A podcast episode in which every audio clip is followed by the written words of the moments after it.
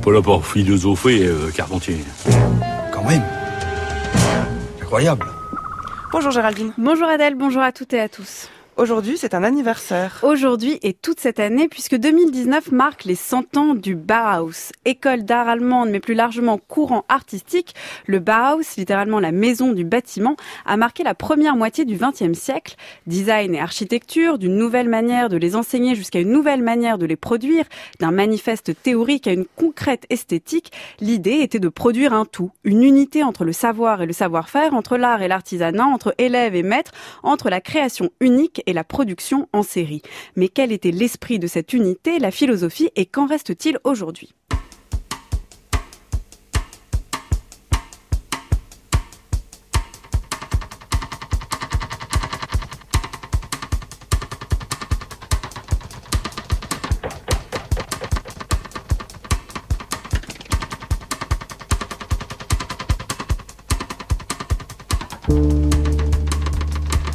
Le but final de toute activité créatrice est la construction. La décoration des bâtiments était jadis la fonction la plus noble des beaux-arts et était indispensable à la grande architecture. Aujourd'hui, elle n'existe que dans la complaisance dont seule peut la sortir l'activité collaborative, consciente et concertée des représentants de tous les corps de métier. Architectes, peintres et sculpteurs doivent réapprendre à connaître et à comprendre la complexe mise en forme de la construction dans son ensemble et dans ses parties alors leurs œuvres seront d'elles-mêmes à nouveau remplies de l'esprit architectonique qu'elles ont perdu dans l'art de salon.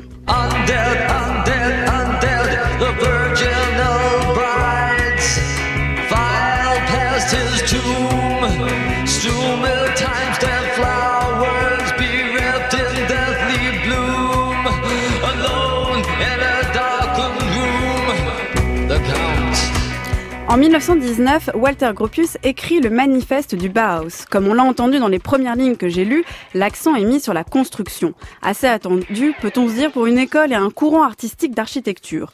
Mais que faut-il entendre par construction? Est-ce si simple de dire ce qu'est une construction? Est-ce si simple de définir l'acte de construire? Car effectivement, construire engage toujours autre chose que la construction pure et simple. On construit toujours quelque chose et pas rien. Et on construit toujours d'une certaine manière et pas n'importe comment au petit bonheur la chance. Alors, qu'est-ce que construire? C'est là tout l'apport de l'entreprise de Gropius, avoir voulu construire la construction. Et dans un double sens, car dans son ambition systématique, le Bauhaus a cherché à construire, à bâtir concrètement des maisons, des objets, des lignes, une esthétique, mais elle a aussi cherché à construire une pensée, et en l'occurrence à construire une pensée de la construction. Alors tout cela peut sembler un peu rhétorique, mais elle révèle en fait une idée cruciale, exposer ce qui habituellement ne se montre pas de la construction, révéler les rouages, les dessous, les mécanismes de ce qui est construit et que l'on utilise, pense ou habite sans jamais les interroger. Et c'est en cela un acte philosophique. Je voulais toujours, même en bois, avant ça, de trouver des meubles qui sont transparents, qui sont confortables sans des, grandes masses, des, des choses, et ce qu'on peut mouver facilement. Je croyais que dans l'acier de tube, c'est peut-être possible. Et on a recevé ça avec un grand enthousiasme, enthousiasme dans le Bauhaus, mais pas dans l'industrie. Parmi les grands noms du Bauhaus, il y a celui de Marcel Breuer, architecte et designer à qui l'on doit par exemple la chaise Vassili en hommage à Kandinsky, chaise faite à partir d'un guidon de vélo et en tube d'acier. Élève puis professeur du Bauhaus, dans cette archive de 1973, il revient sur l'idée de transparence, de souplesse, de facilité qu'il a mise au cœur de ses œuvres. On retrouve ainsi le geste du Bauhaus tel que décrit par Gropius, je cite, Nous voulons donner corps à une architecture claire et organique, qui se dégage de tout ce qui n'est pas indispensable et de tout ce qui masque la structure de l'édifice.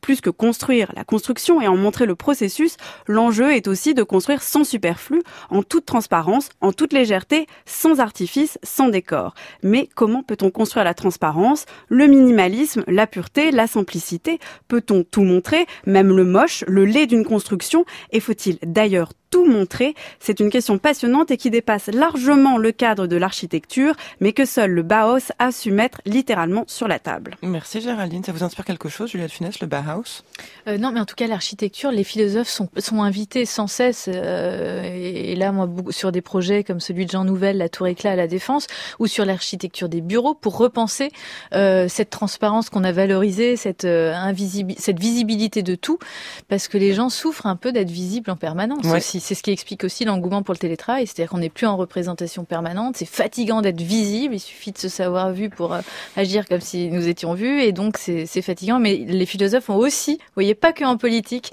pas que dans les médias, ont aussi une énorme place dans la, la pensée architecturale aujourd'hui. C'est le grand privilège de la radio, c'est qu'on peut parler aux gens sans être vu. Exactement.